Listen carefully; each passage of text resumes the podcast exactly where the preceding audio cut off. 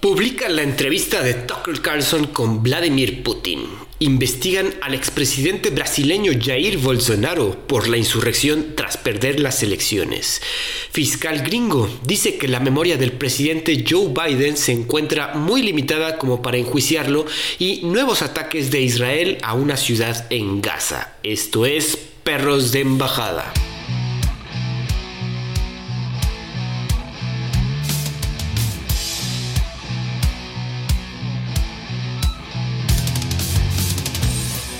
¿Qué tal amigos? Bienvenidos nuevamente. Yo soy Andrés Rojas, también conocido como Chat, y me acompaña mi coanfitrión, amigo y perro del alma, Santiago del Castillo. ¿Cómo estás esta tarde, Santi? ¿Qué onda, mi chat? Muy bien, gracias. Queridos, escuchas, aquí estamos regresando con un podcast que promete estar bueno y regresa uno de los temas que hemos tocado más en los últimos, desde que empezamos. Sí, de hecho, que- basta. En el que me puedo considerar tal vez eh, de lo que más letrado soy yo al respecto, ¿no? Sí, dilo, eres el perro experto de este podcast en cuanto a la Me- situación. Me imagino la portada de este podcast como un perro con gorrito soviético, una cosa así. Ok, eso, eso hay que avisar a la producción porque ya lo tenía preparado, pero ahorita le digo. Producción. Pues bien, amigos, hay que, si quieren empezamos de nuevo porque Santi, como ven, tiene eh, pues bien entusiasmado con el tema y es que por si no se enteraron, por si andan viviendo atrás de una roca o bajo de una roca o lejos de la civilización, y es que se llevó a cabo la famosa entrevista entre el periodista, entre comillas, Tucker Carlson a Vladimir Putin. Finalmente se dio. La entrevista surgió la semana pasada, por ahí del miércoles, creo, más o menos. Y Pero ¿por pues es una... dices en- Ajá. entre comillas? Pues es que el güey es, entre comillas, fue periodista, pero ahorita ya es más, pues digo, no más le gusta hablar y Como el mismo Putin le dice, esto es un talk show o una entrevista, ¿no? Así le dijo, güey. De hecho, le tiró bastantes ahí e indirectas de, oye, pues que, ¿sí le sabes o no, cabrón? Sí. A ver, es Eh, un, güey, neta, o sea, después de ver esto reafirmo mi creencia de que es un puto genio, cabrón. O sea, está el- cabrón. Es que, bueno, ahorita vamos a comentar. Vamos, ¿quieres, me aviento la, lo, lo que escribimos acá o, o te avientas tú, Laura? No, no, no, dale, dale. Yo nomás quería recalcar el hecho de que considero que Vladimir Putin es un genio de la política, de la geopolítica en particular. Pues con Lo cual tiene mucho que ver con nuestro podcast que en teoría nació como podcast de geopolítica. Es porque yo creo que sigue siendo, pero bueno. Es que el señor Vladimir Putin en esta entrevista se sentó frente a frente con Tucker Carlson, obviamente con interlocutores, con su eh, pues, Bluetooth para que le estén traduciendo y pues aventaron dos horas básicamente de entrevista, ¿no? Durante la primera media hora, el señor Vladimir Putin enseñó sus dotes de historiador y se aventó la historia rusa y cómo Ucrania es un estado artificial creado en el siglo XX. El líder ruso también, entre las otras cosas que comentó, dijo descartar que iba a invadir Lituania, Polonia o cualquier otro país de la OTAN. Sin embargo, también subrayó que la Alianza Atlántica debe aceptar que Rusia se quede con los territorios ucranianos que ha conquistado desde el inicio de las hostilidades. Si Estados Unidos quiere que se acabe la guerra, dijo, tiene que dejar de suministrar armas a Ucrania y la cosa se acabaría en pocas semanas. Aunque rechazó que su país esté planeando iniciar acciones ofensivas contra nadie, Putin recordó los que considera avances de la industria militar rusa como los sistemas hipersónicos de armamento más avanzados, según dijo él, obviamente, que los de otros países. También aseguró que la creación de Ucrania fue un producto de un programa de indigenización de las regiones que había impuesto la URSS en sus territorios, buscando promover lenguajes y culturas nacionales. Por lo que dijo, en, estoy citando, Ucrania es un estado artificial que se formó a la voluntad de Stalin. Putin dijo que creía que se podría llegar a un acuerdo para liberar al periodista del Wall Street Journal, Evan Gorshkovitz, de 32 años, si nuestros socios toman medidas recíprocas. O sea, vamos a liberar, ustedes liberen. Estados Unidos prometió que no ampliaría la OTAN y esto ha sucedido varias veces, cinco veces para ser exactos, como bien lo comenta el señor Vladimir Putin. Y si no han visto la entrevista, es largo, como les comentamos, son dos horas, ya está subtitulada, fue distribuida en, el, bueno, en la cuenta de ex de Tucker Carlson, en RT Noticias y otros medios, ¿no? Entonces, si, les interesa, la pueden encontrar. Y bueno, pues por eso, como Santi ya comentó, es un experto en este asunto porque tuvo que hasta revivir sus archivos de la universidad. Santi, ¿cómo ves? Sí, tuve que sacar mi, mi tesis. Escrita en 2010, presentada en 2011. Y, y bueno, sí, este, la tenía casi todo. Se presagiaba desde entonces. Así es, yo lo presagiaba. Fíjate, este, a ver, si quieres ahorita pasamos rápido a la- al, al tema de la entrevista. Ujú, Como decía, a mí sin duda tengo la más grande admiración en términos políticos, o sea, como, como político. Obviamente hay que descartar la parte humana de Putin, ¿no? sí, Viéndolo como político, a mí se me hace el genio más grande que ha existido en los últimos 100 años, fácil. Eh, en términos de política real y de aplicación de política, ¿no? Habrá eh, algún teórico que sea más inteligente que él, más realista, más libertario, más lo que tú quieras pero en términos de aplique, o sea, una cosa es decir política y otra cosa es hacer política. Este güey es el puto genio en hacer política. Y como te, te decía, pues regresando un poco, fíjate lo que yo decía, página 85 de mi tesis, tercer título, eh, eh, subcapítulo eh, que que dice eh, la relación con Ucrania y, eh, ¿cómo es? Espérame. Dice Unión Europea, los casos de Alemania y, Uc- y Ucrania dentro del capítulo de la Unión Europea. Ucrania es la situación más ambigua en las relaciones ruso-europeas. La sociedad ucraniana se encuentra dividida entre prorrusos y proeuropeos, y su política es una consecuencia de esta división. La Revolución Naranja, aquí hablamos de em, la Revolución Naranja, que fue una serie de protestas civiles en Ucrania que forma parte de una serie de movimientos no violentos conocidos como revoluciones de colores, que ocurrieron en Ucrania, Kirguistán, Serbia, Líbano y Georgia a lo largo de la primera década del nuevo milenio en contra de gobiernos corruptos o antidemocráticos. Entonces, la Revolución Naranja ha sido producto de los constantes enfrentamientos entre ambos bandos, incluyendo conflictos en el Parlamento y conflictos armados, que finalizaron con el inicio de la administración Víctor Yushchenko, pro-occidental, en la que hubo varios choques con Rusia.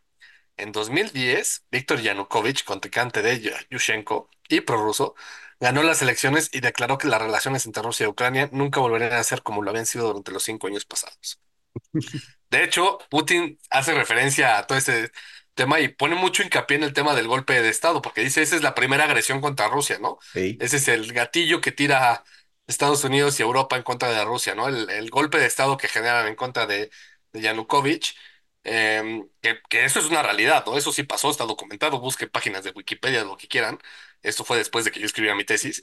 Eh, y, y efectivamente es la revolución, bueno, el, el, el coup d'etat, como tal cual lo menciona, el golpe de Estado, en el que quitan a, a Yanukovych y empieza este tema que, que como bien, incluso Putin lo dice, pudo haber sido completamente legal, o sea, si lo hacían de un, un tema de un referéndum y lo quitaban, o se esperaban a las elecciones, obviamente iba a ganar el contrincante, este, pero lo quisieron hacer a la mala y pues por la mala, este, se, a estos ataques, ¿no? Ey, Pero bueno, ya yéndonos a, a la entrevista como tal y a lo que nos atañe aquí para platicar de este tema. Yo, yo te puedo dividir en tres partes la entrevista. La primera es que está muy chistoso porque me- además me encantó que empezara así Putin, el contexto histórico, ¿no? Se Que, le da una cara. de hecho el, el Tucker Carlson le dice, es que es una enciclopedia de conocimiento, ¿no? Ujú, Y, y sí, el güey está, está cabrón. Digo, no, no, no se sabe las fechas al, al, al punto, ujú, que yo creo que no tiene sentido sabérselas, pero saberse los hechos, ¿no? Entonces me encantó esa primera etapa, ¿no? La etapa del contexto histórico. La segunda etapa es el, el contexto actual, el ujú, cómo se están dando las cosas, quiénes toman decisiones, por qué se han tomado ciertas decisiones y por qué se han tomado ciertas decisiones. Y luego brincamos una parte muy errática en la que hablan de religión, de un preso político, de espionaje, eh, o sea, muy extraño. En esa parte creo que Car- Tucker Carlson la regó este, de manera kilométrica, no espacial, güey. O sea, hablando de religión con Putin, güey. ¿A quién en su sano juicio se le ocurre hablar de religión con Putin cuando tienes 18 temas antes de meterle el tema religioso, ¿no? Eso sí. Pero bueno, ¿tú cómo lo viste en ese sentido? Yo, como dices, sí lo dividió en tres partes. La primera parte de la historia sí dices, ay, cabrón. Que hasta el mismo, ves que intenta, mismo Tucker Carlson como interrumpirlo de, oye, ¿esto qué tiene que ver? Y el Putin de, espérate, cabrón, deja termino y Sí, ahorita allá, allá voy, allá voy. allá voy, cabrón. Pero tienes, sí, y obviamente, como dices, aquí, y es mucha gente tras esta entrevista le empezó a tildar esta entrevista de muy propagandística. Y pues ciertamente lo es, güey. O sea, no hay que negarlo. Pero, güey, después de no haber, porque también decían de que, ah, es el primer eh, entrevistador que se avienta a hablar con Putin, y todos de que, no, no, ya han intentado, lo de la BBC, New York Times, intentado hablar con Putin, pero no se deja. Ok, se entiende. Ahorita que sí ya decidió hablar, pues oye, voy a hacer mi, pues toda esta entrevista, estas dos horas van a ser para mostrar mi punto de vista y ganarme a todo el mundo que la esté viendo, güey. Claro, Ciertamente es una y, y eso es, propaganda. perfectamente entendible y creo que correcto, güey. Cualquier entrevista que da cualquier presidente del mundo es- tiene conte- con- que- contexto mercadológico, güey. O sea, es, un tema de, de PR. Sí, exacto, pero estamos, eh, ahorita est- esta entrevista está contra los dos años que hemos estado de constante propaganda de que vamos a apoyar a Ucrania porque Ucrania tiene la razón, ¿no? Claro. Entonces aquí el señor... Ahora, también, un punto y aparte, un poco de lo- del contenido de la, de la entrevista, Ujú. al Tucker Carlson le, le llovió durísimo por hacer esto, güey.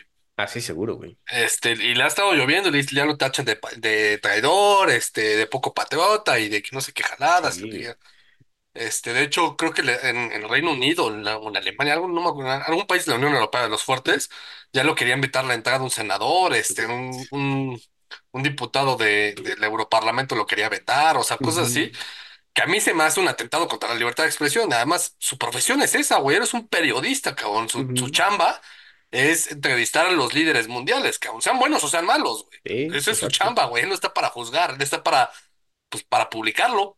Sí, güey. Y ahora la, la, la, crítica también es de que, ah, no, pues le dio todo, o sea, se las puso bajita la, la, las preguntas a Putin para que las pudiera responder a modo. Obviamente esta entrevista tuvo que entregar primero las preguntas que iba a realizar y primero fueron aceptadas cuáles iba a aceptar. güey. O sea, Putin sí vio que... Mira, que- no sé qué tan puntual ha sido así de te voy a preguntar esto, ¿no? Pero sí, un poco los, con el contexto de las preguntas, creo que sí, porque sí se ve que medio improvisan hasta cierto punto en algunos, en algunos temas, sobre todo al final. al final más que nada. Eh, pero independientemente de eso, pues estás en Rusia, güey. Sí, güey. O sea, la entrevista fue en Moscú, en Kremlin, en la oficina presidencial. O sea, Sí. De tú hecho, igual, cualquier periodista ruso, si quieres, lo llevas a la Casa Blanca a entrevistar a Biden. Biden no va a poder porque se va a ir el avión, pero cualquier presidente gringo eh, o alto mando gringo en su oficina, y pues, güey, no, no te comportas de manera hostil, cabrón. Este, por más que sea el país más libre del mundo, güey. O sea, ya me diste la entrevista, cabrón, ahora, este, pues sí, incluso, a ver, sí sentí el tema de, por ejemplo, esto de lo del espía del, del, del Wall Street Journal, Ajá.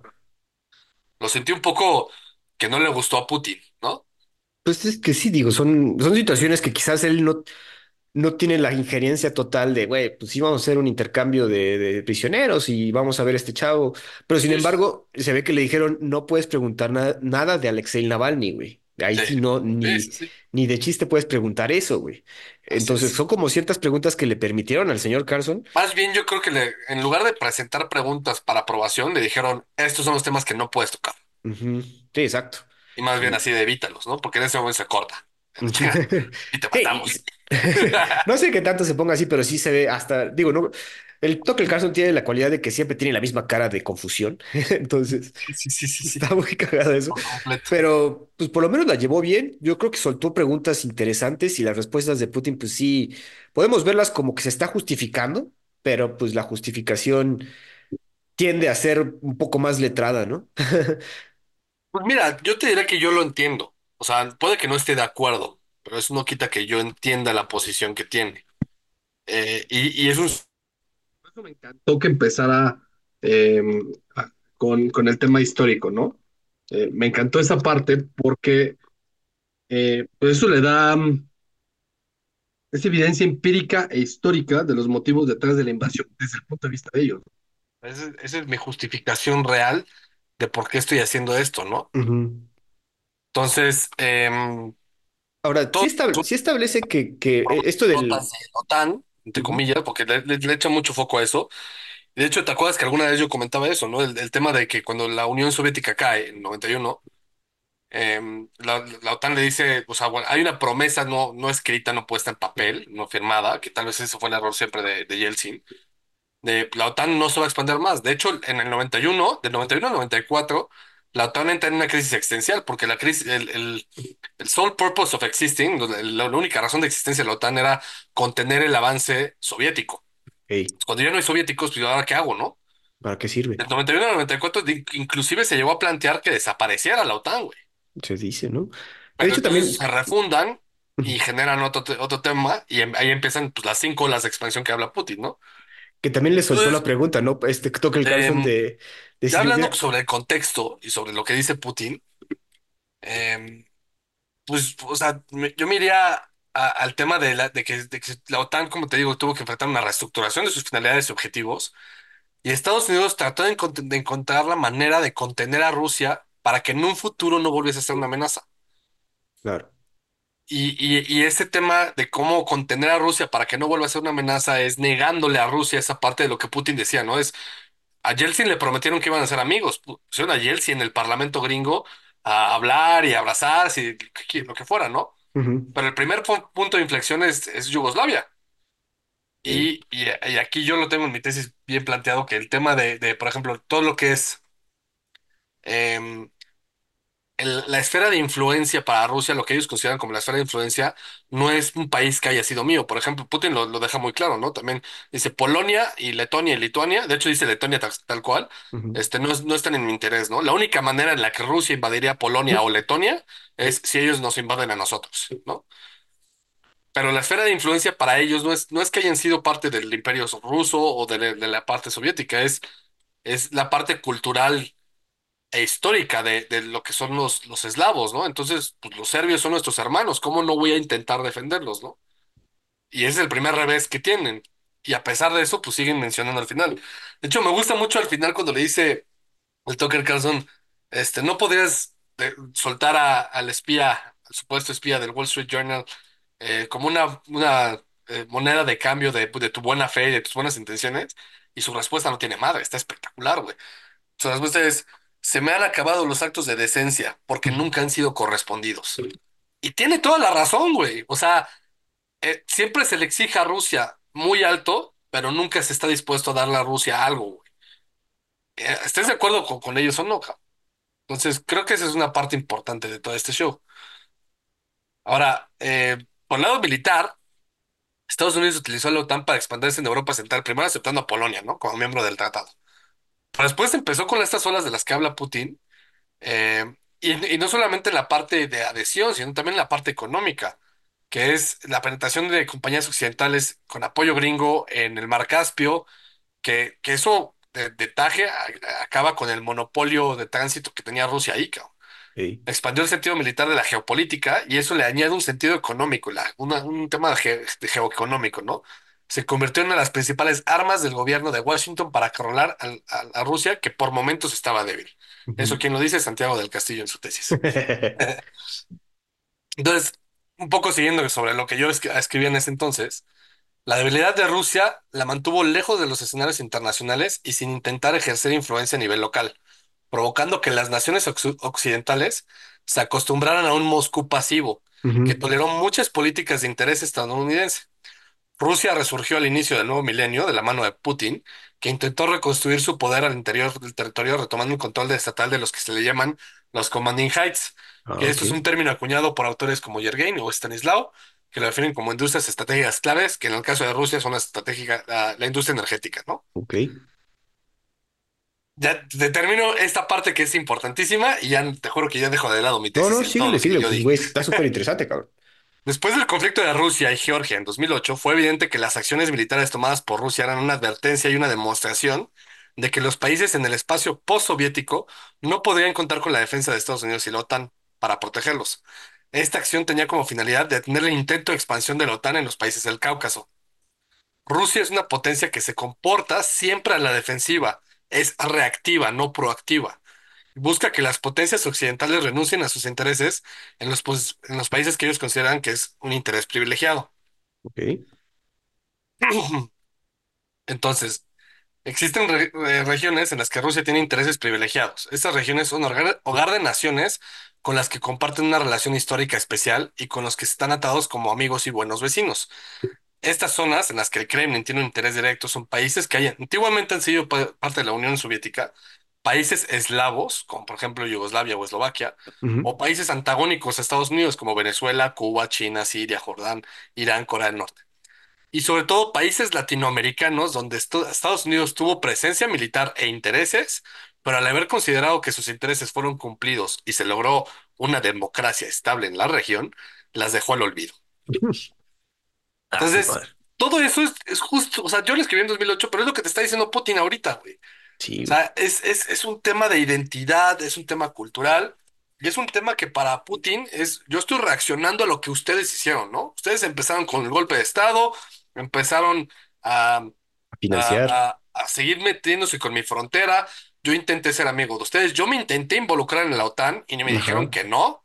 Sí. Entonces, pues si ustedes me- no me quieren invitar a jugar, pero además están llevando a mis compatriotas, este, pues, güey, yo, yo lo único que tengo por hacer es defender mis intereses. Y habla mucho del tema nazi, que eso me llamó mucho la atención. Yo jamás pensé que el güey fuera eso sin duda había sido parte de la propaganda de RT, del- de la bandera rusa, de en contra de la guerra y todo este show. Em, toda la parte de mercadotecnia, de PR, de la guerra del lado ruso había sido el tema de los nazis, pero yo jamás me esperé que lo fuera a sacar tan, Tan tan puntual. enfáticamente, ¿no? Y lo habla mucho.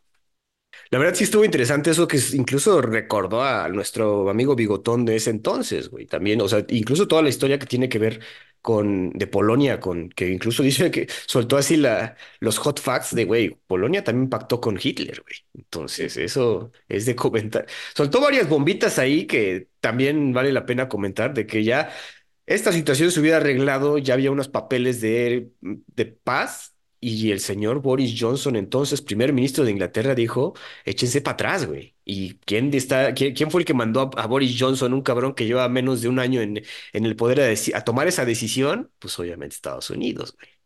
Pero además, ¿te acuerdas que esto ya lo habíamos comentado también, el tema de que ya tenían el, el acuerdo de paz? Porque, o sea, Rusia ya lo había dicho, o sea, de hecho Putin en una entrevista en RT sacó el documento. Y dice, aquí está con las iniciales de, de Zelensky, ya lo había firmado el güey. Y algo pasó que ya alguien le avisó que ya no podía estar. Este, le, le dieron un estate quieto y lo mandaron a Calacas, cabrón. Y esto fue hace año y medio, güey. año y medio, güey. Ah, esto- y ahorita lo vuelve a sacar, ¿no? Es, yo ya había firmado la paz, güey. Yo ya había dicho que me iba a salir. No me pidas Crimea, no lo voy a ceder. Pero yo ya me había salido. eh, O sea, yo estaba a punto de salirme y, a- y en ese momento le dicen que no me pueden firmar. Y cuando yo estoy desplegando mis, mis tropas de Kiev, este, me atacan. Entonces, eso es una cuchillada por detrás. Es- sí, sí, la verdad sí soltó. Y bueno, eso que comentas de que no, y, y algo que sí nos dimos cuenta es que nunca va a soltar Crimea. O sea, ya el territorio conquistado ya no lo va a soltar, güey. Eso A ver, sí. yo creo que el Donbass puede ser recuperable para Ucrania. Cada vez lo veo más difícil, porque cada vez se vuelve un tema más de, de división entre ucranianos y rusos. Ujú, pero todavía está en, en el veremos, ¿no? Pero Crimea sí ya, ya no. Y de hecho, ¿cuántas veces yo lo he dicho en este podcast, güey? O sea, es- ese es un tema que viene hasta legalmente hecho, ¿no? Viene del, del tratado de secesión de, de regalo que Rusia le hace a, a Ucrania en términos de buena amistad durante la época de la Unión Soviética. Y Putin lo dice, güey. O sea, yo lo dije aquí como cinco veces durante, en el podcast antes de que Putin lo dijera. Lo puse en mi tesis, güey.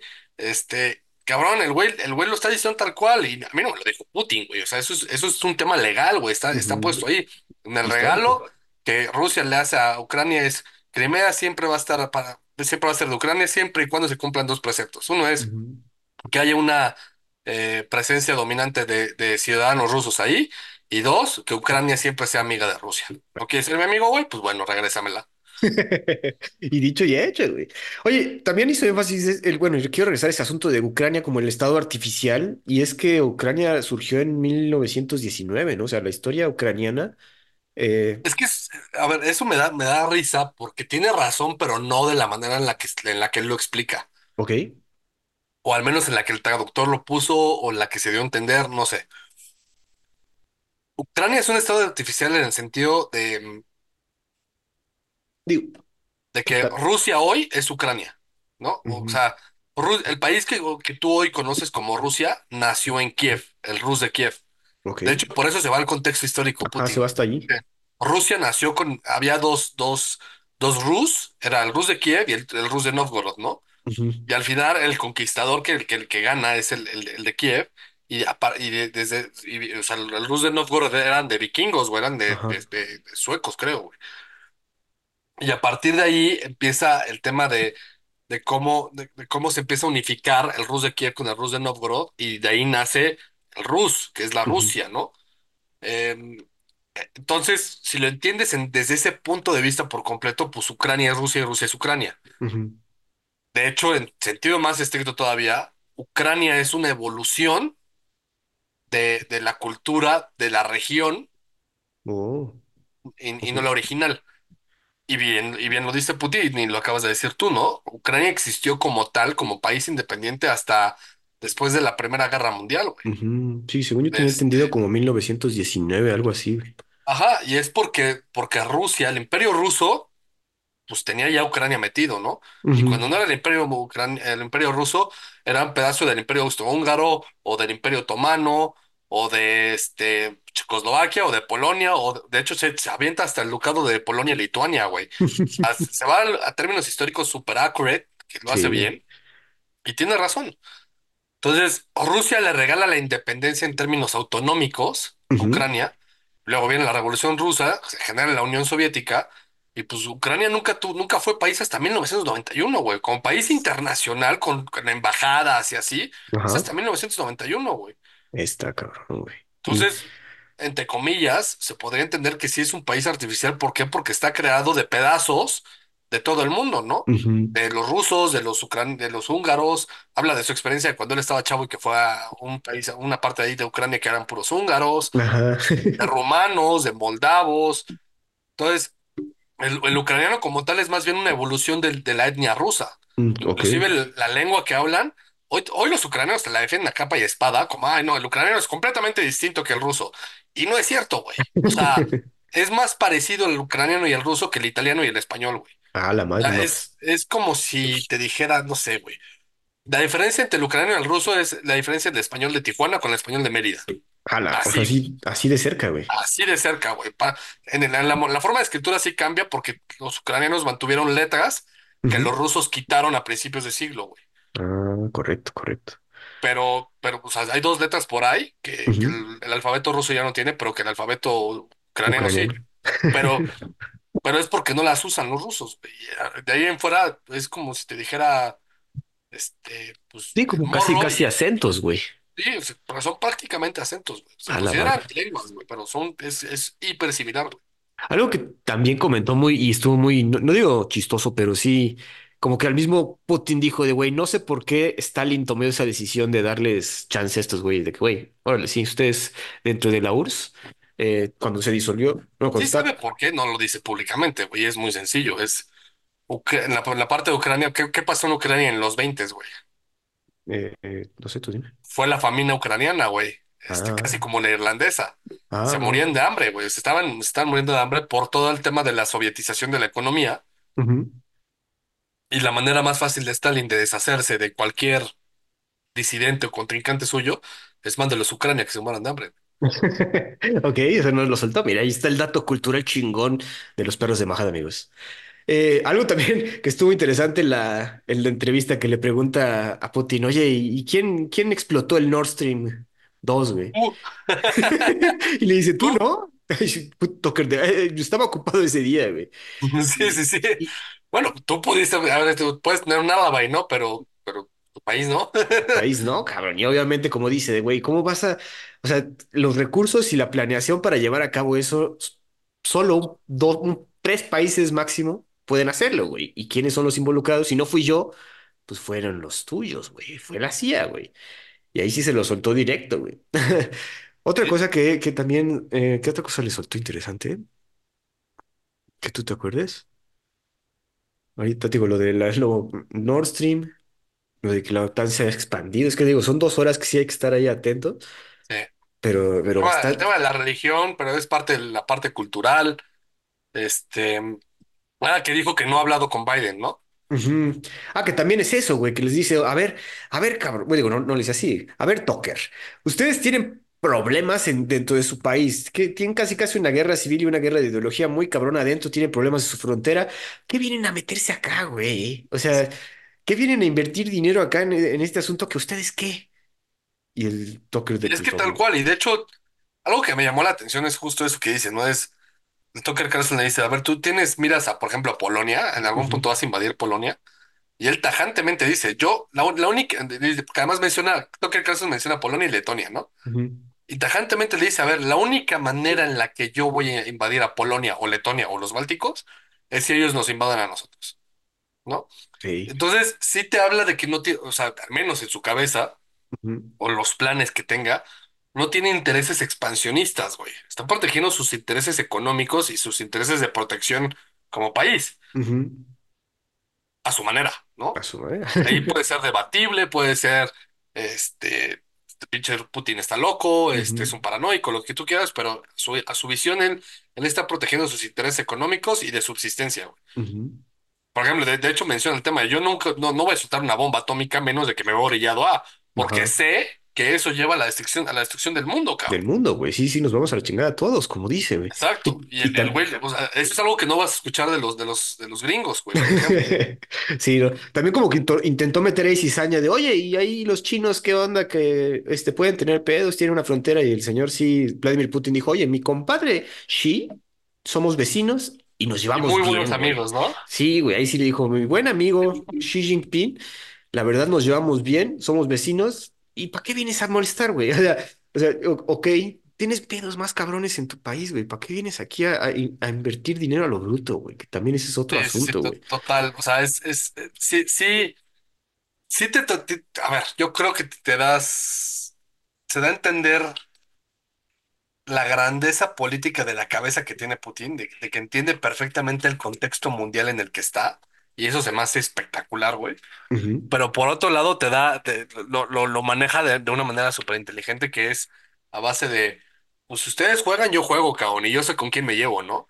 Y, y de hecho lo menciono un par de veces, ¿no? De- de, yo sé que ya no soy la potencia que fue la Unión Soviética, eh, sé que no le tienen, porque de hecho le dice, este, le tienen miedo a, a el Tucker Carlson dice, no, no, es que no, Estados Unidos no le tiene miedo a China.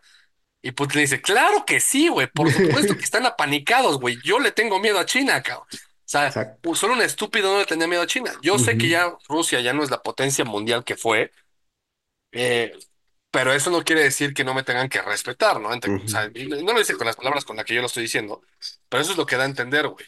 Y el tema es, si ustedes no me van a dar el respeto por las buenas, pues entonces yo voy a buscar, eh, buscar afianzarme lo que, lo que requiero para poder existir, cabrón. Ey, güey.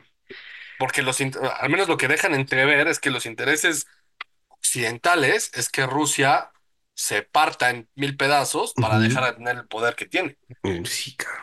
Y eso, pues, este güey na- ni a madrazos lo va a dejar. Sí, no. Ahorita también, lo, eh, digo, y es que comparándolo pues, con su contraparte gringa, pues se ve con mucha vitalidad el cabrón, güey. No sé si, si le metieron sus chochos, Enterito, pero güey. Cualquier duda que yo llegue a tener de, de- del tema de, de su salud, olvídate, ya, yo ya no creo que tenga ningún tipo de problema de salud este güey. Eso está cabrón, güey. Eh, no sé si tienes algún comentarios finales de esta entrevista, Santi. Algo que comentar Pues, finalmente. Yo. güey, tengo un chingo de comentarios. Suéltalos, me parece. El peor es que, sí, o sea, tengo una tesis entera de esto, güey. Eh, no sé, o sea, es, o sea, mira, te, a ver, te, te dejo, te dejo con un comentario final, que es literal la conclusión de mi tesis, y que creo que sigue siendo vigente al día de hoy.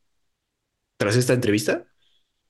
Te- Sí, o sea, y, y de hecho toma más importancia, o sea, tomó importancia desde que empezó el tema de la, de la guerra con Ucrania, pero, pero creo que es, es, es, es, es relevante tomarlo en cuenta porque nadie nunca te platica el lado ruso, ¿no? Como la, la Ujú. visión rusa. Es que también es Es, eso, que no tenemos idea de ese lado ruso y esa, y esa forma de pensar ruso, porque pues la barrera del idioma, el hecho de que no, no nos llega nada de información fidedigna, es también el asunto, güey.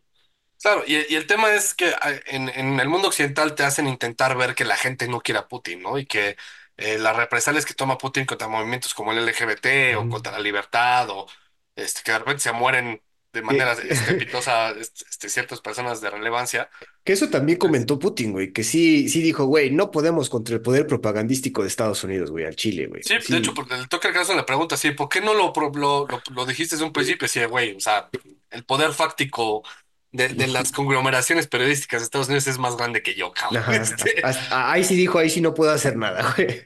sí, sí, sí. Pero bueno, mira, yo, yo termino mi tesis tal cual así. Dice, en un mundo claramente multipolar, todas las naciones que han logrado obtener suficiente poder e influencia a nivel internacional buscan protegerse de una amenaza extranjera, en la que Rusia no es la excepción.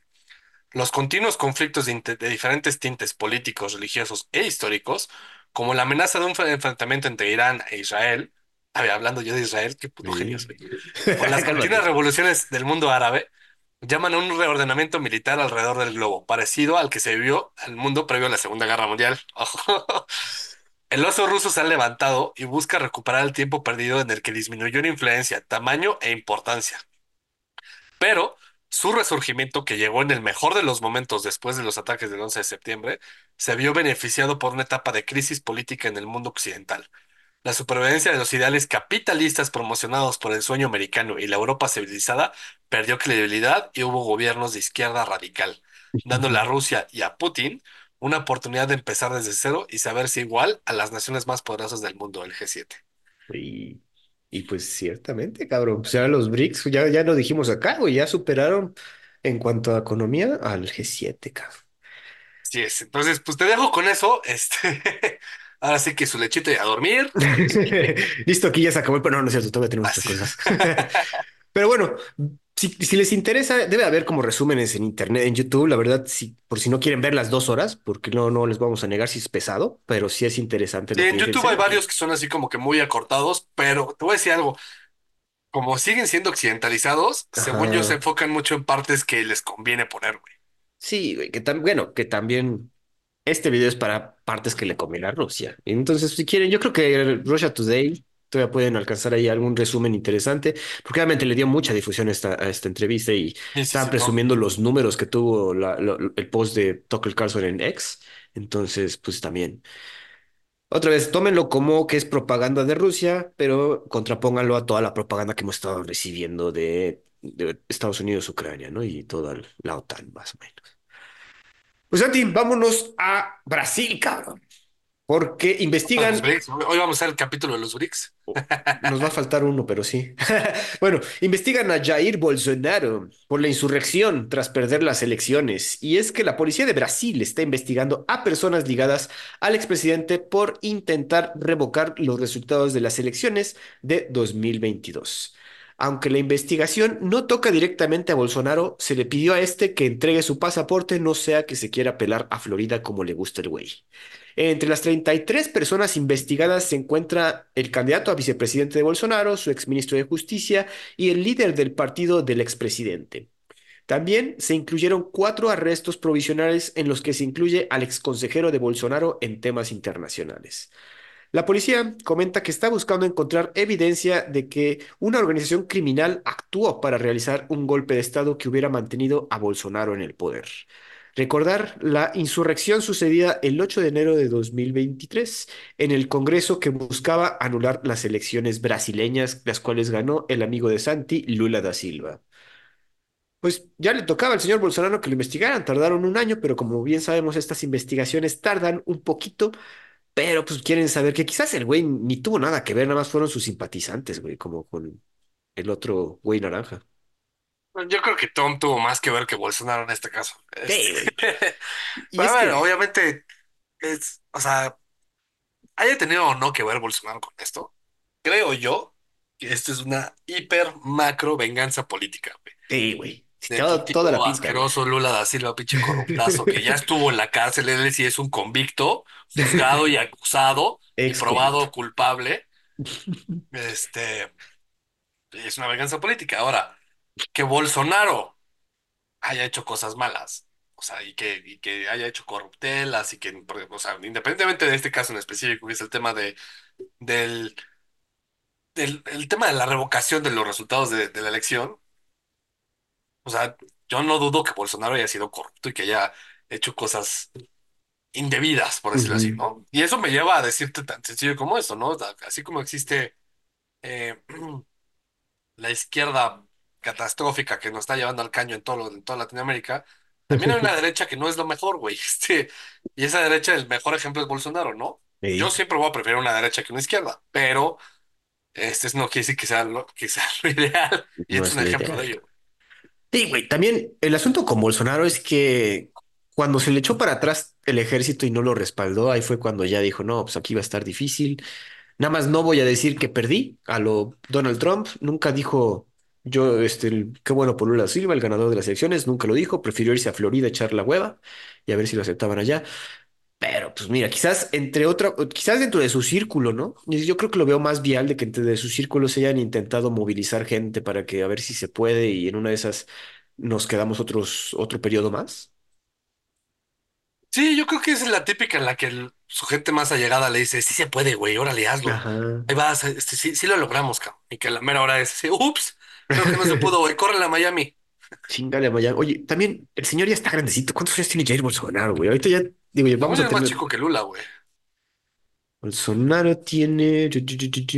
¿Cuánto hace, güey? 68. Mira, pues no está Diego, ya está Roqueiro, pero todavía está en sus cabales a comparación de otros. Pero bueno, aquí la investigación eh, todavía está en curso. El señor no puede salir del país, entonces, pues a ver qué sucede. Si encuentran Lula algo, tiene la... 78, cabrón. O sea, ¿Qué? Lula tiene 78. Ah, sí, no mames, también ya está grande. Ah, Es que puro pinche. Bueno, perdón, ahorita vamos a eso. Pero bueno, Sí. vamos a ver qué pasa Puro con esta investigación.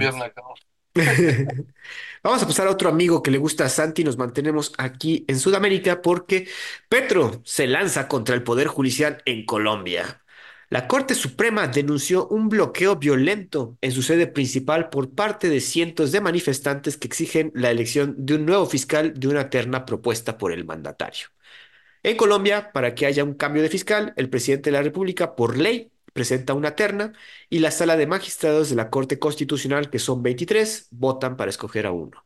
La elegida o elegido debe tener un mínimo de 16 votos. Hay que, esto se suena fácil, pero ahí viene el dato.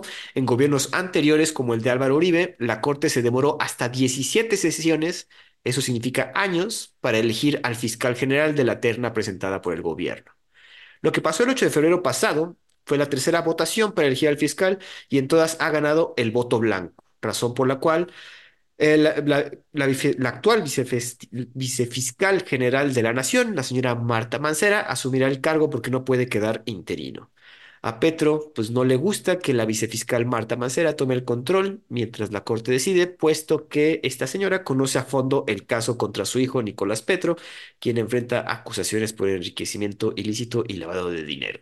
Pero también conoce a fondo los problemas de exceso de gasto de la campaña presidencial y abuso de poder que sucedieron en la campaña de Petro, que los hemos mencionado acá, que de hecho abusó de su poder y que puso a una a la niñera de su allegada al polígrafo porque pues, es, es Petro, güey. Entonces, Ay, aparte bendita izquierda que nos da de qué hablar, cabrón.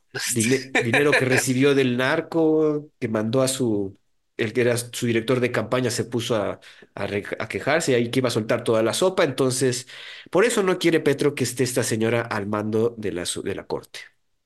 Oye, güey, una duda. ¿Estás hablando de Colombia o de México? Ah, porque hay una noticia igual acá, ¿no? Hay una parecida. Y es que Eh, sí, eh, güey, el es- Ejecutivo en contra del Judicial. ¿Por qué me suena tanto eso? ¿Es una estrategia que estará en un libro, tal vez en el Foro de San Paulo? ¿O el Manifiesto Comunista? Tal vez. La, la Cuarta Internacional. No sé, sí, parece, sí, parece, sí, hay, parece sacado de manual, cabrón, de cómo ser presidente de izquierda en un país latinoamericano. sí hay Lánzate contra el muchas. judicial. Hay muchas similitudes en esto con lo que estás comentando, ¿eh? Que- que- y también está claro que es- esté sucediendo, sucediendo al mismo tiempo. Obviamente, Petro ahorita yo creo que tiene más pedos por el, lo que ya su hijo está declarado que sí, sí se hizo enriquecimiento ilícito y lavado de dinero, pero sí que, que está cagado la similitud, cabrón. Está idéntica la similitud, cabrón. Es desprestigiar al, po- al Poder Judicial al máximo, eh, limitarlo en su poder también al máximo. No quiere decir que el, Poder Judicial sea algo bueno en, en- en- cómo se desempeña, pues. O sea, por supuesto que es algo bueno que exista, pero el, el desempeño que, haya- que haya tenido en Colombia no quiere decir que haya sido bueno, pero de ahí a que el Ejecutivo se le aviente encima y que lo quiera disminuir lo más posible, eso se llama dictadura, güey. Tal cual, cabrón. Es, cuando el Ejecutivo es más fuerte que cualquier otro poder, esa es una dictadura, güey. Y, y Cuando cualquier poder es más fuerte que otro poder. ¿no? ¿Qué otro poder? Ajá, que, es- que aquí también la división de poderes es- tiene que ser lo, lo principal que hay que pelear, güey. No sé si alcanzaste a ver los videos de la, la madriza que se aventaron ahí todos los porros que mandó, pues no sé si Petro, pero llegaron a la, al con- a la corte judicial y Es tuvieron que que ese es el sacarlos en tema, güey. La los... izquierda siempre pregona que es por el, el bien del pueblo y la popularidad y el pueblo siempre tiene la razón y es el pueblo es bueno y así. Pero hijos de puta, son los más violentos, cabrón. Apenas piensas distinto, así una comita distinto a ti y ya es un pinche nazi, ¿no? O sea, t- tal cual, cabrón. Entonces, de hecho había un, a- hace poco veía yo un un reel de, de TikTok, en el que sí es que a mí me dan risa los de izquierda, ¿no? Te puedes, tú puedes decir, no, yo estoy este, a favor de la justicia social, que exista un banco del bienestar, que este, no haya monopolio, bueno, un oligopolio de empresas para dar servicios, etcétera, Ujú. pero este, estoy en contra del aborto.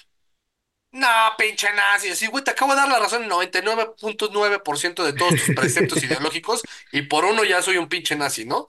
Entonces, cabrón, ¿qué pedo, güey? ¿Por qué no puede haber? O sea, son los más cuadrados en cuanto a su limitación de extremismo ideológico, güey. E- e- Eso es, digo, es que la sectari, no sectarización, la tri, como se dice, hacernos Tribalización. hacernos tribales, güey, sí nos ha afectado mucho, güey. Sí, el hecho de. Y sí, yo estoy 100% de acuerdo que sí, ya la, la izquierda está a ambos lados, cabrón, no vamos a decir. Pero sí, el- los extremos son los que sí la arman más de pedo. Los extremos Sí, güey. estoy completamente de acuerdo contigo, pero un güey de derecha, este, tú le dices, güey, este, oye, ¿qué opinas de eh, Pemex? Dices, no, pues está bien que esté en manos del Estado, ¿no? No, y, y no vas a ver que le vas a decir, ah, pinche comunista de cagada, te vas a morir, te voy a matar, güey, te voy a quemar, incendiar tu casa. No, güey, o sea, es, ah, pues chido, yo estoy en desacuerdo, güey, o sea, que bueno, es- opinamos lo mismo en 99 puntos, pero en uno no, no opinamos lo mismo, bueno, eh, si eres de derecha, güey, ¿no? Este, Digo, que también eso, esa es la diferencia. Esas actitudes puede ser porque siempre han estado como, ay, yo soy poquito, o sea, como que siempre los han minimizado y ahorita que ya tienen el poder, puta, cabrón, lo quieren defender a capa y espada porque pues, de ahí el sacan de la izquierda, güey. La izquierda siempre va a alebrestar los sentimientos de, resenti- de el, resentimiento res- el resentimiento, sí, y, güey. y el recelo. Por eso el tema es este contra los ricos, contra los blancos, los, o sea, lo- o sea, es, es quítale a él, ¿no? O sea, ya Ujú. llegaste al poder, ahora quítale. Tú me prometiste que le ibas a quitar. Así, güey, no se trata de eso, cabrón. O sea, Oye, ahorita hablando de darle el poder, me acordé, no, ya viste que salió el- tu, tu tío, el Carlos Slim, a decir que ya, ya Telmex ya no es negocio, güey. que, que se la... opera en pérdidas y que sus empresas no se han visto beneficiadas por este gobierno. Obviamente. Este, y que no necesariamente tiene la mejor de las relaciones con tu tío, el, el cabeza de algodón. mi Pero de esa es bebé. harina de otro costal. Y no, vamos a No, hablar de no, México. no, no, pero ahorita que dijiste eso de repartir lo- las empresas, ahorita ya, después de un rato ya no son viables, güey. Hay que estar buscando por otro lado. Sí, pues es que a ver también, o sea, pero pregúntale si, te, si Telcel es, este, está quebrada, güey. Ujú, Está el No, cel o ahí sea, Te- sigue. Telmex es un pinche monstruo quebrado que, que es tecnología obsoleta, güey. Y nada más te marcan para vender, para estafarte o para encuestas, cabrón. Ya nada más, güey. La O sea, verdad. la realidad, o, o cobranza del banco, güey, este, Ajá. porque es el teléfono que les das, güey. Sí, güey. Pero tal cual, güey, este, Telcel se opera en millones en verde, güey, pero Ujú, es tecnología obsoleta, Telmex. Es Pero bueno, correcto. ya, no hablemos de México. Bueno, vamos a pasar a otro de los, de los líderes mundiales, cabrón. Es que no mames. Creo que este episodio es el de los líderes mundiales, güey. Así se llamará, los líderes mundiales. Declaran inocente a Joe Biden por encontrar documentos clasificados en su casa. Comentan que está tan senil que no se le puede juzgar, güey. Y es que el, Imagínate ese pedo, güey. Y aún así es candidato, hijo de tu... en el informe que entregaron eh, dicen que la memoria del presidente estadounidense está severamente limina- li- limitada, afirmó el fiscal especial que investigó el caso de los documentos clasificados det- detectados en poder del mandatario. El fiscal Robert Hurt dijo que no presentará cargos contra el mandatario a pesar de que Biden retuvo y divulgó intencionalmente documentos que incluyen material sobre cuestiones de seguridad nacional y temas sensibles de inteligencia. El señor Hur incluye datos preocupantes sobre la memoria de Biden, que el fiscal describe como significativamente limitada a partir de las entrevistas que le realizaron como parte de la investigación.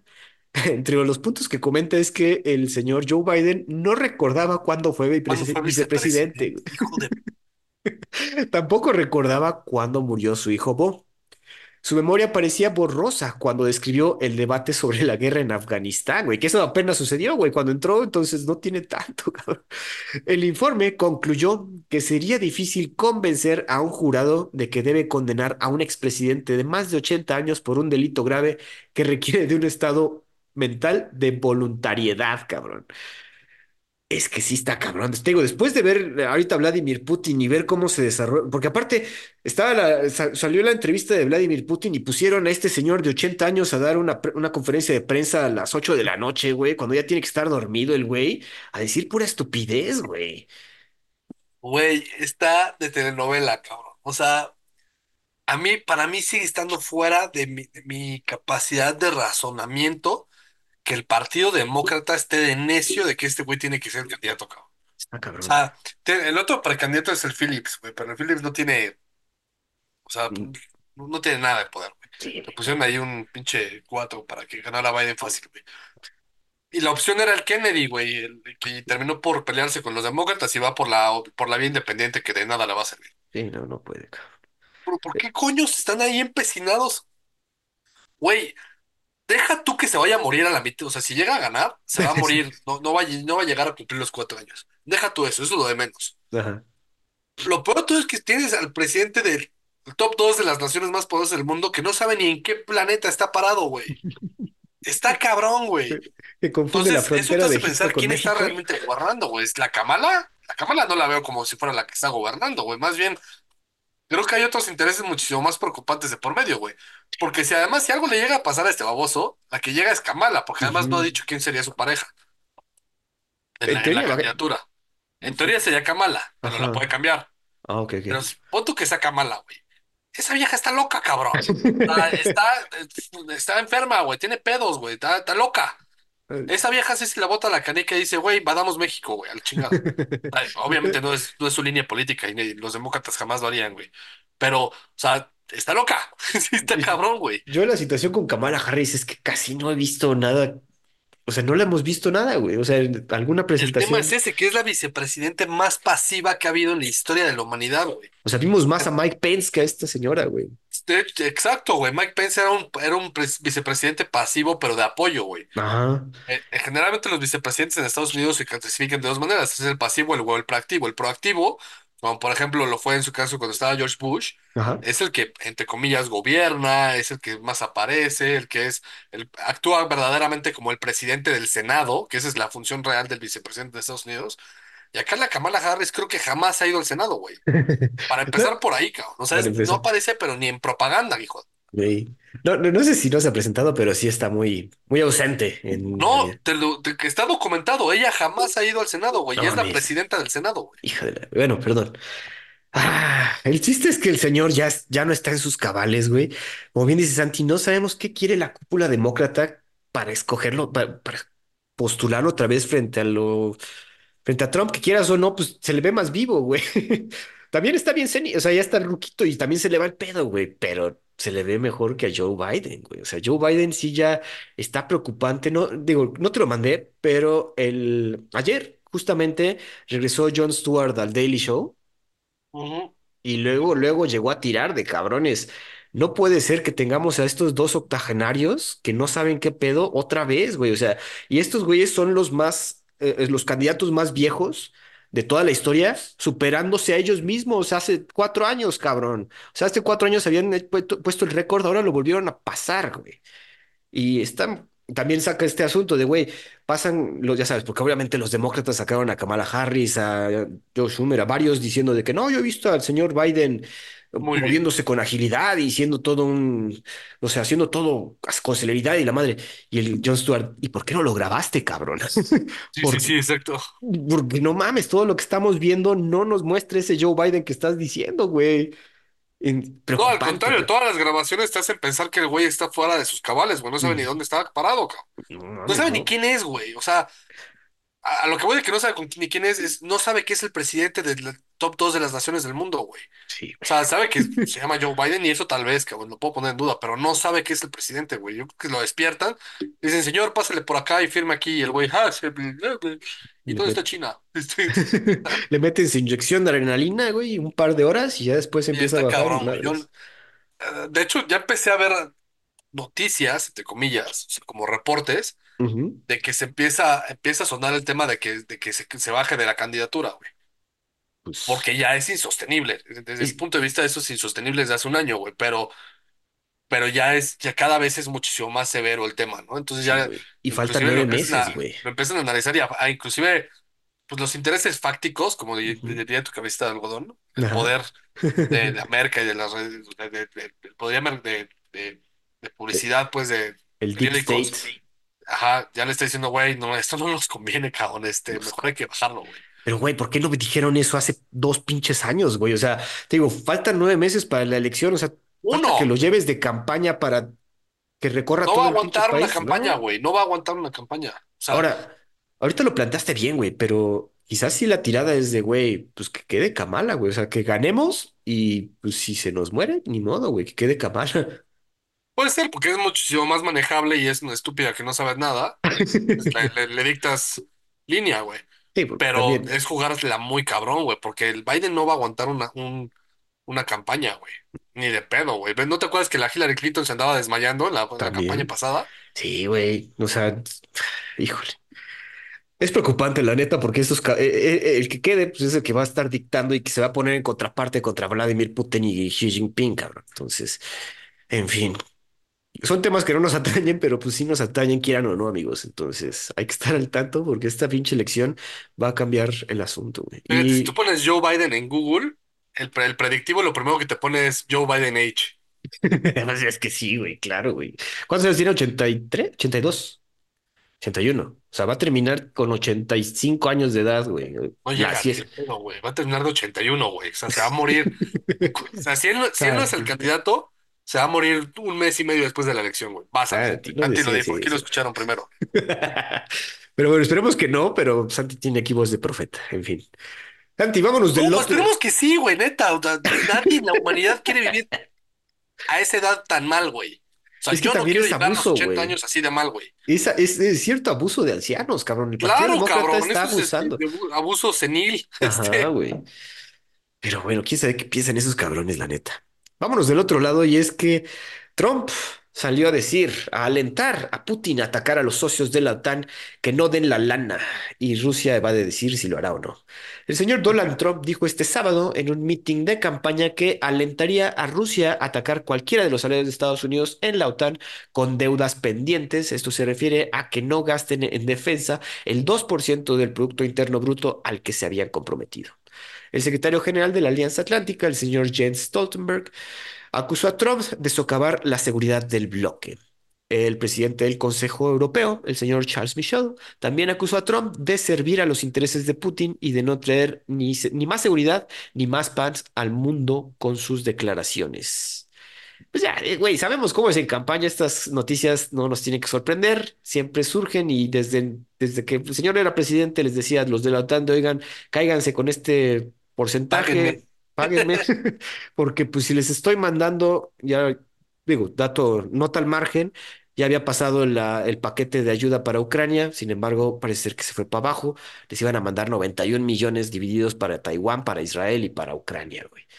91 billones, perdón. Bi- bueno, acuérdense que son billones en inglés, billions, son mil millones, ¿no? Pero no mames, o sea, también, y ahora no han llegado al Producto Interno Bruto, que ahorita ya también salió el señor Scholz, el primer ministro de, Alemania, a querer cambiar toda la manufactura de Alemania para que fuera armamentística, güey. Eso también se me olvidó meterlo aquí en este episodio porque no me dio tiempo y la, la página estaba en alemán. Pero, güey, eso ya te habla de que Alemania también ya está en punta de guerra, güey. Es que, de hecho, a ver, podemos tomar un poco de referencia en la entrevista de Putin con, con Tucker Carlson. Él le dice, quizás a, Rusia la rechazaban porque no querían tener una, un actor que, que tuviera voz y voto igual de fuerte que, que Estados Unidos en la OTAN, ¿no? Ah, Y, y con miedo a que pasara lo mismo que pasa en la ONU, que pues en base a eso se vuelve un impasse, entonces no se decide nada y entonces la ONU se vuelve obsoleta, porque Mm. nunca pasa nada, ¿no? Porque si yo te veto, tú me vetas y se vuelve una guerra de vetos. El tema está, está ahí, güey, porque Putin lo, lo decía muy claro. En, en la OTAN no es que los países del- de, Europa tengan un say in, the matter, o sea, es. Alemania dice, oye, güey, me están pegando, este, voy a atacar, y Estados Unidos dice, no, no, espérate, eso no está en nuestros intereses. Los intereses. Entonces, se, se vuelve la voluntad de Estados Unidos, es un brazo militar de Estados Unidos, sin duda, eso no me queda la menor duda. güey. Sí, no, y se nota desde que, bueno, lo hemos visto a lo largo de estos dos años que es 100% eso, güey. Claro, ahora que Trump diga a, a Putin abiertamente así, ah, pégales, güey, este, es muy al estilo Trump, este, Sí. Putin no se digna una respuesta a ese tipo de comentarios, creo yo. No, Eh, algo que sí te puedo dar con toda certeza es que con Trump un tema como este no se hubiera dado, como el tema de la guerra de Ucrania, güey. Porque Trump sí entiende muy bien la parte geopolítica y el interés de Rusia y el costo de eso, ¿no? Y Trump siendo muy nacionalista en términos económicos, ujú. no se hubiera prestado a darle tanto dinero a Ucrania y a la, y a la Unión Europea para defender a Ucrania, cuando tienen, como bien Putin lo dice, tienen un millón de problemas más importantes acá, güey, ¿no? Entonces, Digo, no quiero obviamente lo dice como para generar controversia, levantar números, que sus seguidores estén de acuerdo, este, poner el foco de, de, de, güey, este, yo, yo solucionaría el problema de Chiapas en 15 minutos, ah, no, perdón, de Ucrania en 15 minutos, este, así, ¿no? Así, güey.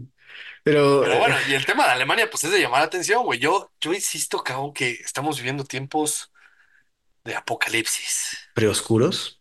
Sí, cabrón. Yo, yo creo que sí se viene algo fuerte. No hoy, no mañana, 2026, puede ser. Hey, desde 2020 llevamos en este asunto, güey. Entonces, digo, asunto Bueno, de pero acuérdate que hay dos años que no cuentan, la pandemia no cuenta. Exacto.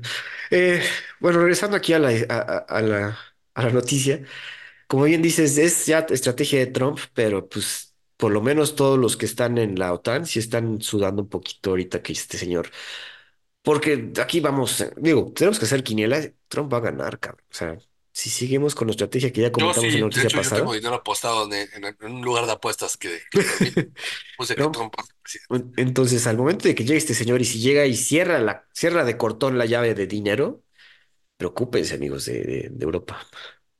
Yo creo que sí, y deja tu Europa, Ucrania, güey. Ahí sí le van a dar rienda suelta y Putin le va a decir, "¿Te- ¿quieres la paz? Aquí está, Aquí está, fírmala. fírmala, me dejas Crimea y el Donbass y ya chingada su madre. Híjole, pues a ver qué pasa. Digo, tenemos nueve meses no, otra vez para las elecciones gringas, pero hijo, se pi- no pinta bien para la OTAN. Eh, Santi, pasamos a otra noticia y es que esto también está su- su- al mismo tiempo que creo, yo creo que viste el Super Bowl. Sí, claro. ¿Qué tal te fue? Ah, o sea, a mí me daba igual quién ganara. No, bueno, no me daba igual. Prefería Kansas porque me cagan los 49ers. Me, no me gustó el primer tiempo, el segundo tiempo estuvo bueno. Me cagó que le enfoquen demasiado tiempo a la Taylor Swift. Todo el mundo sabe, ya se queja de lo mismo. Oye, bueno, ya que le tocaste el asunto, demasiadas coincidencias, ¿no? Que la cantante más famosa del mundo ande con el, eh, un güey del equipo que acaba de ganar el Super Bowl Y para... que además fue la misma final que la, que la elección pasada. Este, que Ajá, iba a ganar Kansas. Este, este. como... Digo, no quiero ponerme así el- el- la gorra de Acuérdate que, que yo conspiranoico, te pero decía de si quieres ser una persona pensante, de cada 100 conspiraciones, cree en una. está raro, cabrón. O sea, sí, el hecho de que la... Digo, y aparte Taylor Swift llevamos un año de que ha sido la, la artista más cabrona de todo el mundo y de repente súmale que aparece y ganas el equipo de su novio el No, y que además más le levantó los números a la NFL de manera exorbitante, güey. Cabrón, güey. el, el, el Super el Super Bowl en, en Las Vegas, este, o sea, Todo apunta así a, algo, pero pues no, no, no queremos concluir todavía nada, güey. Pero bueno, para, para mantener. Regresando a Israel, cabrón. Al mismo tiempo que estaba sucediendo el Super Bowl, Israel realiza ataque a la ciudad de Rafah, donde se encuentran 1.4 millones de refugiados. Pese a que Joe Biden le advirtió a Netanyahu de ab- abstenerse de atacar la ciudad fronteriza a menos que tenga un plan de protección a civiles, a Bibi le, valió- le valió madres y atacó diversas partes de la ciudad y prepara una ofensiva terrestre. A pesar del ataque, también se habló de un plan diplomático para un alto al fuego que buscaría la liberación de rehenes a cambio de parar las hostilidades. Oficiales de Egipto amenazaron con suspender su tratado de paz con Israel, los famosos acuerdos del Campo David, que un tratado que ha mantenido la estabilidad en la región por 50 años casi, casi o más, si, si Israel decide enviar tropas a Rafah, ya que la batalla empujaría a los palestinos refugiados a la península del Sinaí y forzaría el cierre de la principal ruta de ayuda. Egipto teme que los refugiados desborden a su territorio y no puedan regresar. Más de la mitad de la población de Gaza ha escapado a Rafah, refugiados en tiendas de campaña y albergues de las Naciones Unidas. Como les comentamos, a pesar de que lo amenazaron, el señor Netanyahu tomó la decisión de realizar pues, bombardeos a esta ciudad, que, güey, ahí primero les dice váyanse para acá y ataca allá. Ahora les dice, güey, pueden irse al norte. Güey, ¿qué, no- qué nos dice que no vas a atacar allá, cabrón? Este, no sé cómo ves este asunto, Santi. Otra vez lo realizaron al momento que se estaba jugando el Super Bowl, entonces. puesto para desviar la atención de, de, de lo más posible. Ahora, lo que Netanyahu quiere es justo lo que, lo que Egipto no quiere, lo que Egipto amenaza, güey. Lo que Netanyahu quiere es sáquenlos de mi territorio, bueno, de mi supuesto, entre muchas comillas, territorio, ¿no? Sáquenlos de aquí y que se vuelvan problema de alguien más. Eso es lo que Netanyahu quiere, güey. Eh, a pesar de, de amenazas de Biden o, no de Biden, del equipo que está detrás de Biden. sí.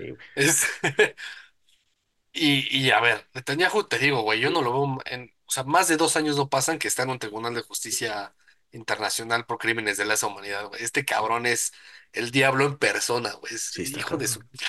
Está cabrón, güey. El, el daño que le está haciendo a los judíos este güey es, es inmesurable, güey. Está impresionante. Imagínate que llega al grado de que Egipto le está diciendo, güey, si te pasas de verga, voy a romper la paz, cabrón. Una paz que lleva 50 años después de que tú me rompiste la madre a mí Ajá. Y que, te- y que me regresaste mi territorio y que te dije, yo fui la primera nación árabe en reconocerte y que eso me, me generó pelearme con todos mis hermanos árabes y que te la aguanté por 50 años, ahorita ya me tienes hasta la madre, cabrón, le sigues y ya, a la fruta. Y si Egipto le entra, entonces más países árabes se van a sentir enganchados y van a decir, de aquí somos, cabrón. Eso sí es cierto, cabrón. Y a- bueno, también recordar que tanto Israel como Egipto son aliados gringos, güey. Entonces esto también no le, no le conviene a los gringos, güey, que se estén peleando entre sus únicos aliados dentro de esta, dentro del Medio. Oriente, cabrón.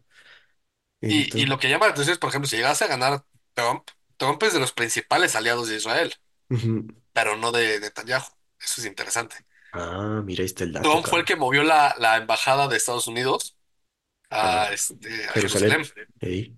Y eso, eso en, en términos políticos hace que reconoce formalmente como la capital de Israel a Jerusalén, Ah, cosa que ningún otro país lo había hecho hasta entonces. Por cierto que Milei la semana pasada lo hizo. Avisó ¿Viste, que no? iba a cambiar la embajada de Argentina a Jerusalén, reconociendo a, a Jerusalén como capital de Israel, que eso es todo un tema, ¿no? Oye, Este, ah, Tel Aviv. ya te fuiste por la tangente, pero viste que también fue a visitar a su paisano, Sí, sí, sí, al, Don otro, al otro Bergoglio. de cagada que se dice líder religioso.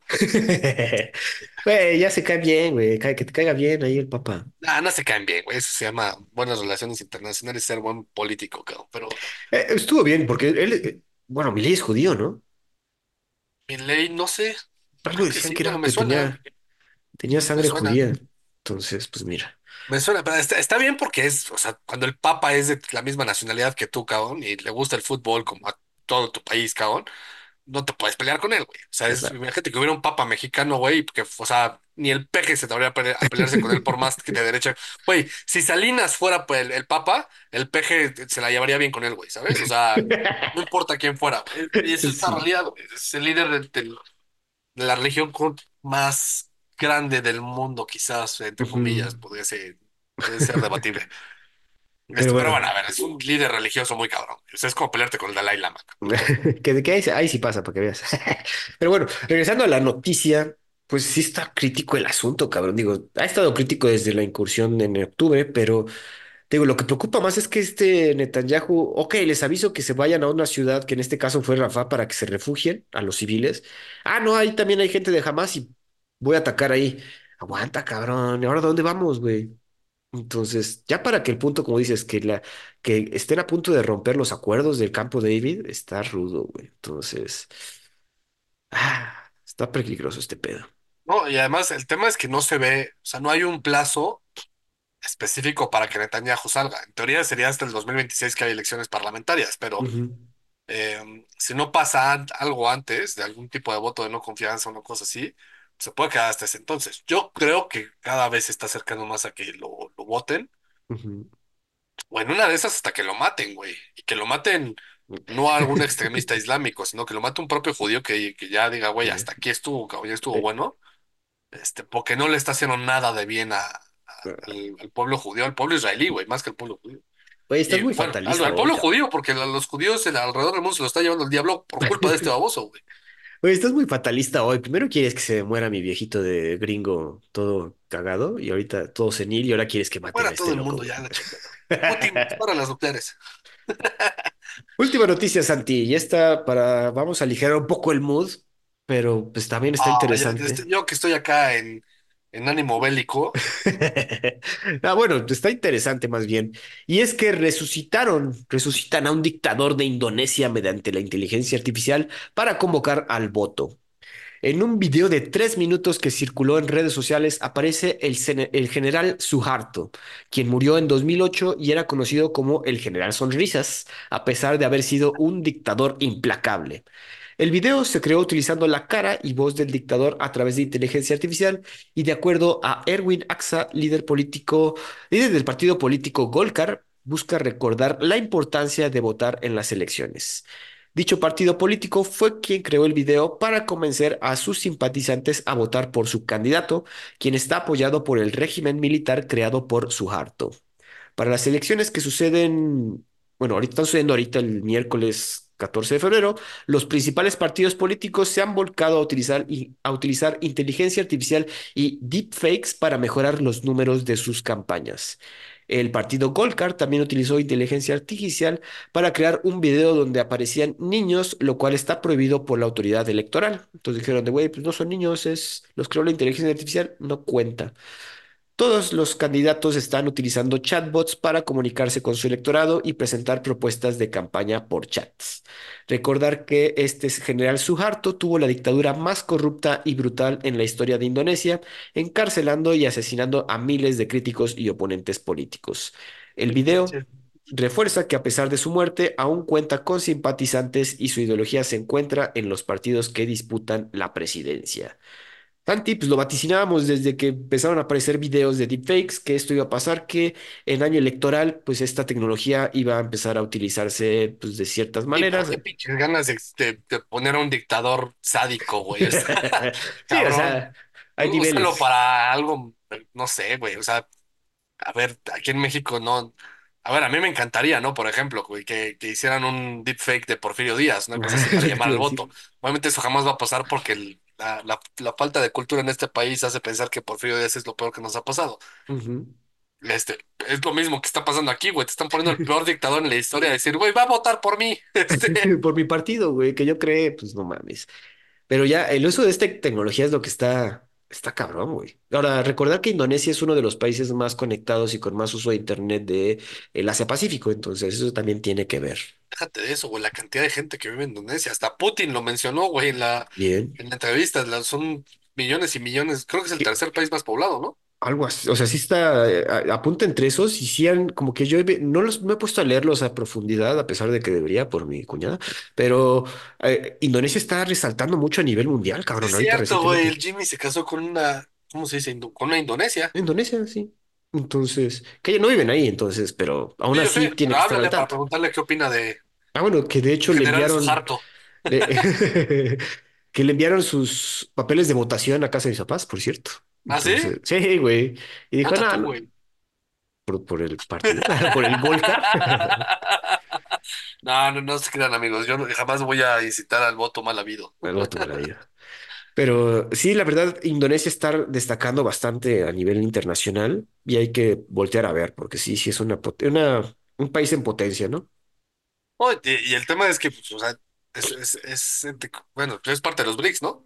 Ah, no, es, Mm, es, es India. sí, sí, sí. Este, pero bueno, es, no, perdón, es, es parte de los MIST, México, Indonesia, Corea del Sur y así, eh, y. Turquía. Este, pues el, el tema de Indonesia es, es potencia emergente, o sea, Ujú. digamos que es inclusive una economía muchísimo más importante que la de México. Em, me atrevería a decir que más importante que la de Turquía. Pues podría ser por, por la cercanía con China, ¿no? Porque sí está Así ahí al es, lado, yo te pero... diría que es quizás la economía más, la tercera más importante de, de Asia o la cuarta. Ah, Ujú. el está en el top 5, dejémoslo así, ¿no? Vamos a ver, sí. Y pues nada más por cantidad de gente, güey, y este ya es importante, cabrón. Y, y Ah, ahora, también hay- tiene un tema, güey, es de las que si los, los conspiranoicos que creen en el calentamiento global tienen razón, pues Indonesia tiende a desaparecer. güey, pues amigo, es noticia el hecho de que su capital, Yakarta, se está ¿Está hundiendo? hundiendo y la van a pasar a otro lugar, güey. Por, nada más con eso, cabrón. Pues Imagínate échale. transportar a toda tu, toda tu capital a otro lado. Pues es, es de pensarse, güey. Ah, no es tan raro, ya lo ha hecho varios países, ya lo hizo Brasil. Hace poco vimos que alguien más lo estaba moviendo, ¿no? Ah, No me acuerdo quién, sí. de quién hablábamos, perdón. Pues creo que Indonesia, güey. Bueno, Bueno, sí, pero no por tema de que se está hundiendo, güey. O sí, esta es la primera vez. sí, bueno, está bien. También El general Suharto. su harto, güey. Pues ahí tienen el dato, amigos. Santi, ¿algo más que comentar? Nada, pues yo creo que este, si les interesa esto, como siempre, les dejamos los links de las noticias ahí en el podcast. Este, una idea. Si quieres, le podemos dejar el link de mi tesis para que la vean, la lean. Ahí está, se lo vamos a dejar aquí al lado para que vean que Santi no, no se lo inventa, sino que sí, sí, sí lo tuvo que escribir. Eh, además, el- es el link del acervo de la universidad en la que estudié, donde está la, la tesis, para que no Ah, digan que exacto. Y, y nos generamos un link ahí medio raro. Pues exacto. Santi, pues eso sería Muy bien. todo. Amigos, nos escuchamos la siguiente semana aquí en Perros de Embajada. Hasta luego.